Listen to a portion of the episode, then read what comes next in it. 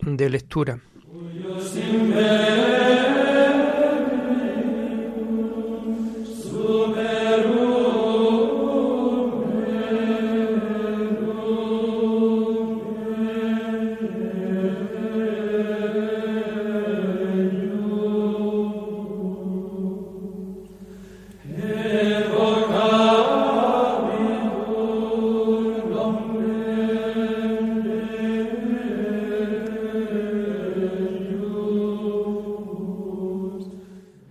Comenzamos el oficio de lectura de este sábado 12 de marzo del año 2022, sábado de la primera semana del tiempo de Cuaresma.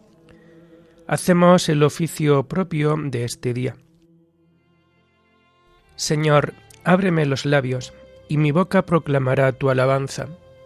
Gloria al Padre y al Hijo y al Espíritu Santo, como era en el principio, ahora y siempre, por los siglos de los siglos. Amén. Aleluya. Venid, adoremos a Cristo el Señor, que por nosotros fue tentado y por nosotros murió. Venid, adoremos a Cristo el Señor, que por nosotros fue tentado y por nosotros murió. El Señor tenga piedad y nos bendiga, ilumine su rostro sobre nosotros, conozca la tierra tus caminos, todos los pueblos tu salvación. Venid, adoremos a Cristo el Señor, que por nosotros fue tentado y por nosotros murió. Oh Dios, que te alaben los pueblos, que todos los pueblos te alaben. Venid, adoremos a Cristo el Señor, que por nosotros fue tentado y por nosotros murió. Que canten de alegría las naciones, porque riges el mundo con justicia rige los pueblos con rectitud y gobierna las naciones de la tierra. Venid, adoremos a Cristo el Señor, que por nosotros fue tentado y por nosotros murió. Oh Dios, que te alaben los pueblos, que todos los pueblos te alaben. Venid, adoremos a Cristo el Señor, que por nosotros fue tentado y por nosotros murió. La tierra ha dado su fruto, nos bendice el Señor nuestro Dios. Que Dios nos bendiga, que le teman hasta los confines del orbe. Venid, adoremos a Cristo el Señor, que por nosotros fue tentado y por nosotros murió. Gloria al Padre y al Hijo y al Espíritu Santo, como era en el principio, ahora y siempre, por los siglos de los siglos. Amén. Venid Adoremos a Cristo el Señor, que por nosotros fue tentado y por nosotros murió.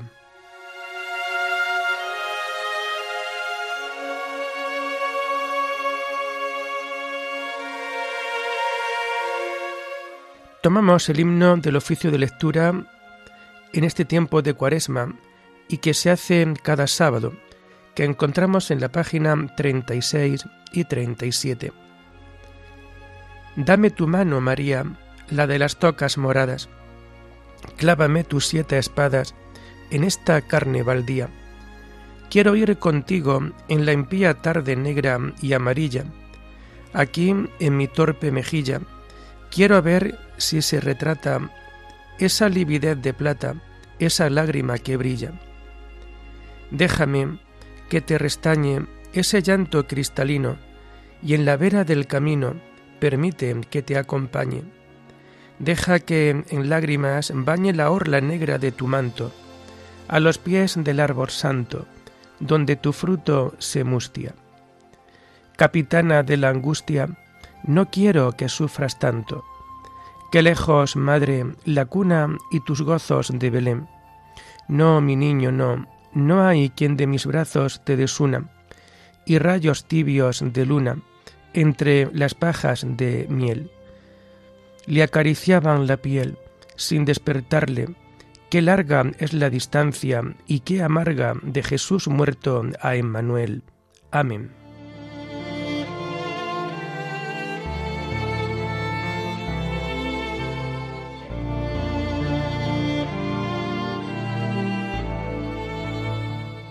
Tomamos los salmos del oficio de lectura del sábado de la primera semana del Salterio y que vamos a encontrar a partir de la página 1021.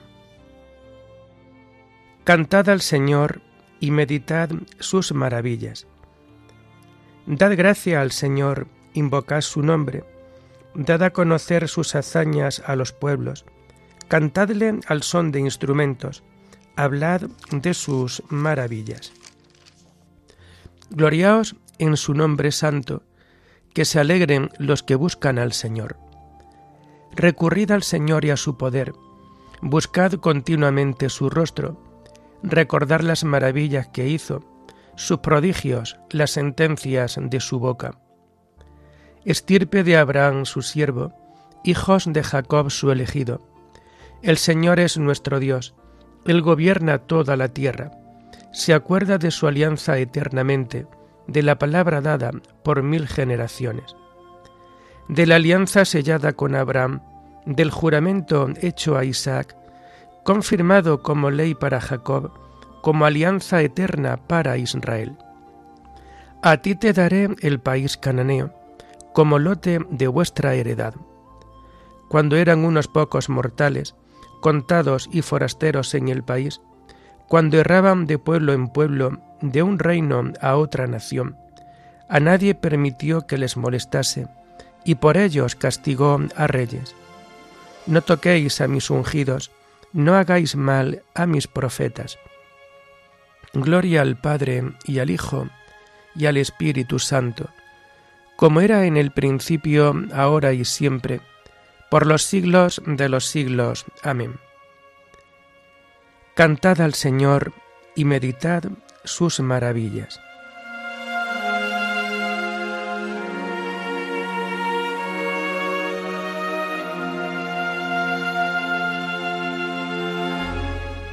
No abandonó al justo vendido, sino que lo libró de sus calumniadores.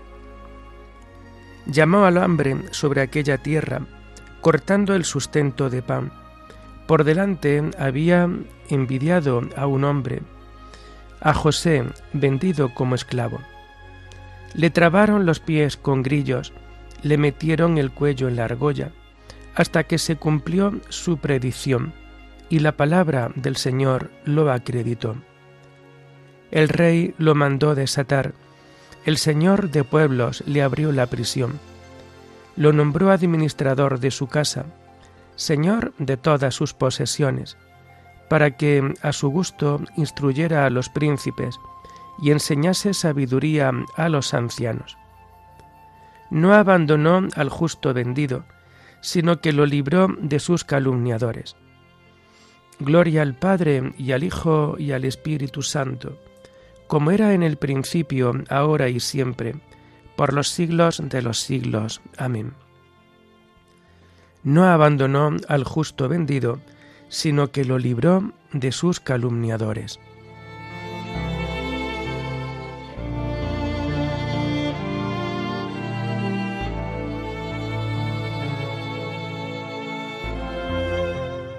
Se acordó el Señor de su palabra y sacó a su pueblo con alegría.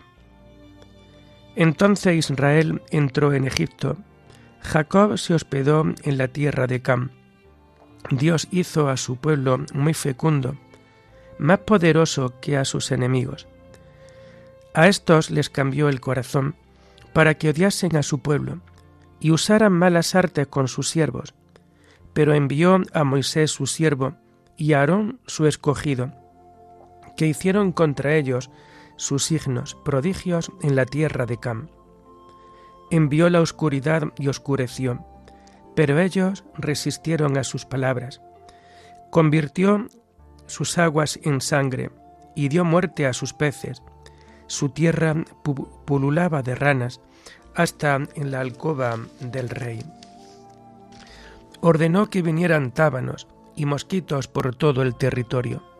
Les dio en vez de lluvia granizo, llamas de fuego por su tierra, e hirió higueras y viñas, tronchó los árboles del país.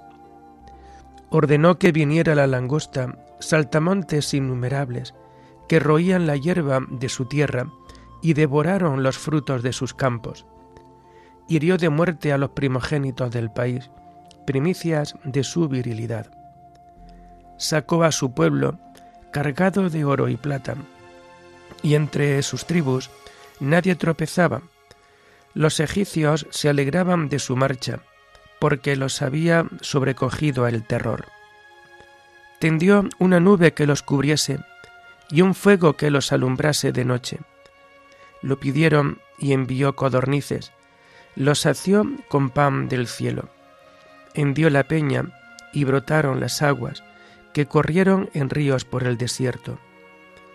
Porque se acordaba de la palabra sagrada que había dado a su siervo Abraham, sacó a su pueblo con alegría y a sus escogidos con gritos de triunfo. Les asignó las tierras de los gentiles y poseyeron las haciendas de las naciones, para que guarden sus decretos y cumplan su ley. Gloria al Padre y al Hijo y al Espíritu Santo, como era en el principio, ahora y siempre, por los siglos de los siglos. Amén.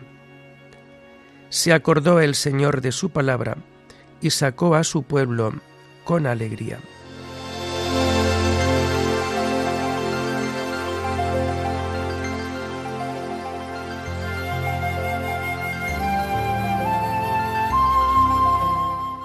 Las lecturas de este primer sábado del tiempo de Cuaresma las encontramos a partir de la página 119. El que realiza la verdad se acerca a la luz para que se vean sus obras. La primera lectura está tomada del libro del Éxodo. Salida de los Hebreos. Leyes concernientes a la Pascua y a los primogénitos. En aquellos días, los israelitas marcharon de Ransed hacia Sucot.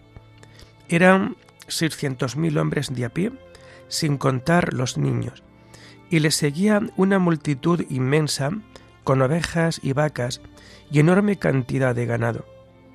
Cocieron la masa que habían sacado de Egipto, haciendo azagas de pan ácimo, pues no había fermentado, porque los egipcios los echaban y no le dejaban detenerse, y tampoco se llevaron provisiones. La estancia de los israelitas en Egipto duró 430 años. Cumplidos los 430 años, el mismo día salieron de Egipto las legiones del Señor. Noche en que veló el Señor para sacarlo de Egipto, noche de vela para los israelitas por todas las generaciones. El Señor dijo a Moisés y a Aarón, Este es el rito de la Pascua. Ningún extranjero la comerá. Los esclavos que te hayas comprado, circuncídalos. Y sólo entonces podrán comerla. Ni el criado ni el jornalero la comerán. La Pascua se ha de comer en una sola casa. No sacarás fuera nada de la carne, ni le romperéis ningún hueso. La comunidad entera de Israel la celebrará. Y si algún forastero que vive contigo quiere celebrar la Pascua del Señor, hará circuncidar a todos los varones de su casa, y sólo entonces podrá tomar parte de ella. Será como un indígena, pero ningún incircunciso la comerá. La misma ley vale para el indígena y para el forastero, que vive con vosotros. Y Moisés dijo al pueblo, Cuando el Señor te introduzca en la tierra de los cananeos, como juró a ti y a tus padres, y te la haya entregado, dedicarás al Señor todos los primogénitos. El primer parto de tus animales, si es macho, pertenece al Señor. La primera cría de asno la rescatarás con un cordero si no la rescatas, la desnucarás. Pero los primogénitos de los hombres lo rescatarás siempre. Y cuando mañana tu hijo te pregunte, ¿qué significa esto? Le responderás, con mano fuerte nos sacó el Señor de Egipto de la esclavitud. El faraón se había obstinado en no dejarnos salir. Entonces el Señor dio muerte a todos los primogénitos de Egipto lo mismo de hombres que de animales. Por eso yo sacrifico al Señor todo primogénito macho de los animales, pero los primogénitos de los hombres los rescato. Será para ti como señal sobre el brazo y signo en la frente de que con mano fuerte te sacó el Señor de Egipto.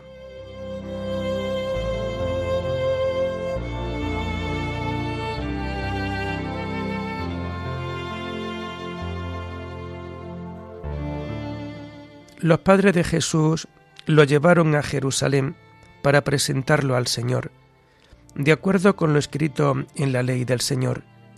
Todo primogénito varón será consagrado al Señor. Ofrecieron por él al Señor un par de tórtolas o dos pichones. De acuerdo con lo escrito en la ley del Señor, todo primogénito varón será consagrado al Señor.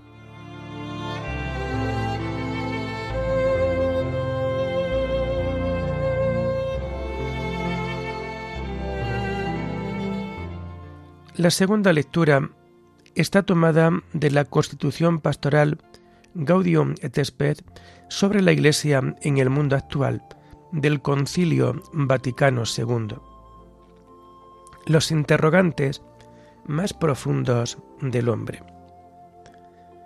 El mundo moderno aparece a la vez poderoso y débil, capaz de lo mejor y de lo peor, pues tiene abierto el camino para optar entre la libertad o la esclavitud, entre el progreso o el retroceso, entre la fraternidad o el odio. El hombre sabe muy bien que está en su mano el dirigir correctamente las fuerzas que él ha desencadenado y que pueden aplastarlo o salvarlo. Por ello se interroga a sí mismo. En realidad, los desequilibrios que fatigan el mundo moderno están conectados con ese otro desequilibrio fundamental que hunde sus raíces en el corazón humano. Son muchos los elementos que se combaten en el propio interior del hombre. A fuer de criatura, el hombre experimenta múltiples limitaciones. Se siente, sin embargo, ilimitado en sus deseos y llamado a una vida superior atraído por muchas solicitaciones, tiene que elegir y que renunciar.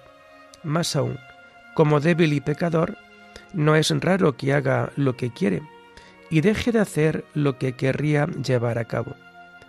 Por ello, siente en sí mismo la división que tantas y tan graves discordias provoca en la sociedad.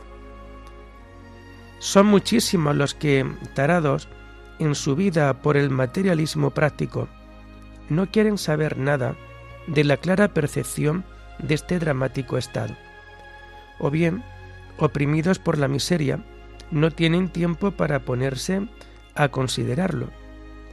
Muchos piensan hallar su descanso en una interpretación de la realidad, propuesta de múltiples maneras. Otros esperan del solo esfuerzo humano la verdadera y plena liberación de la humanidad y abrigan el convencimiento de que el futuro reino del hombre sobre la tierra saciará plenamente todos sus deseos. Y no faltan, por otra parte, quienes, desesperando de poder dar a la vida un sentido exacto, alaban la audacia de quienes piensan que la existencia carece de toda significación propia y se esfuerzan por darle un sentido puramente subjetivo.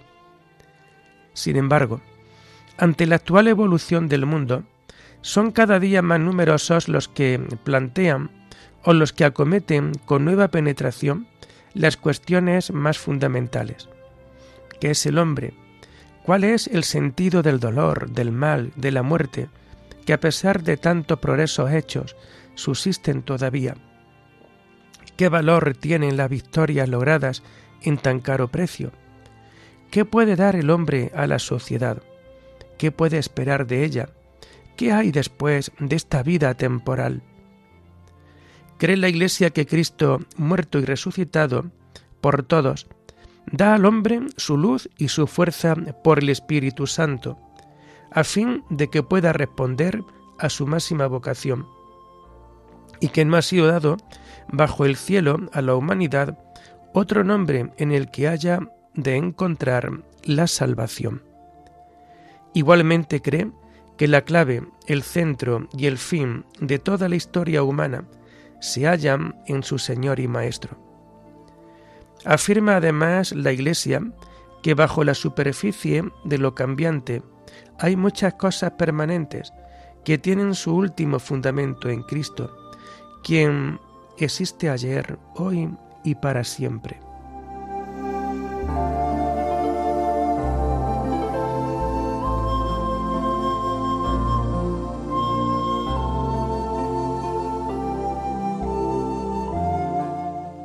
¿Dónde está muerte tu victoria? ¿Dónde está muerte tu aguijón? El aguijón de la muerte es el pecado. Demos gracias a Dios que nos da la victoria por nuestro Señor Jesucristo. El Señor es bueno para los que en Él esperan y lo buscan. Demos gracias a Dios que nos da la victoria por nuestro Señor Jesucristo. Oremos. Dios Padre Eterno, vuelve hacia ti nuestros corazones, para que consagrados a tu servicio, no busquemos sino a ti lo único necesario y nos entreguemos a la práctica de las obras de misericordia. Por nuestro Señor Jesucristo, tu Hijo, que vive y reina contigo en la unidad del Espíritu Santo, y es Dios por los siglos de los siglos. Bendigamos al Señor, demos gracias a Dios.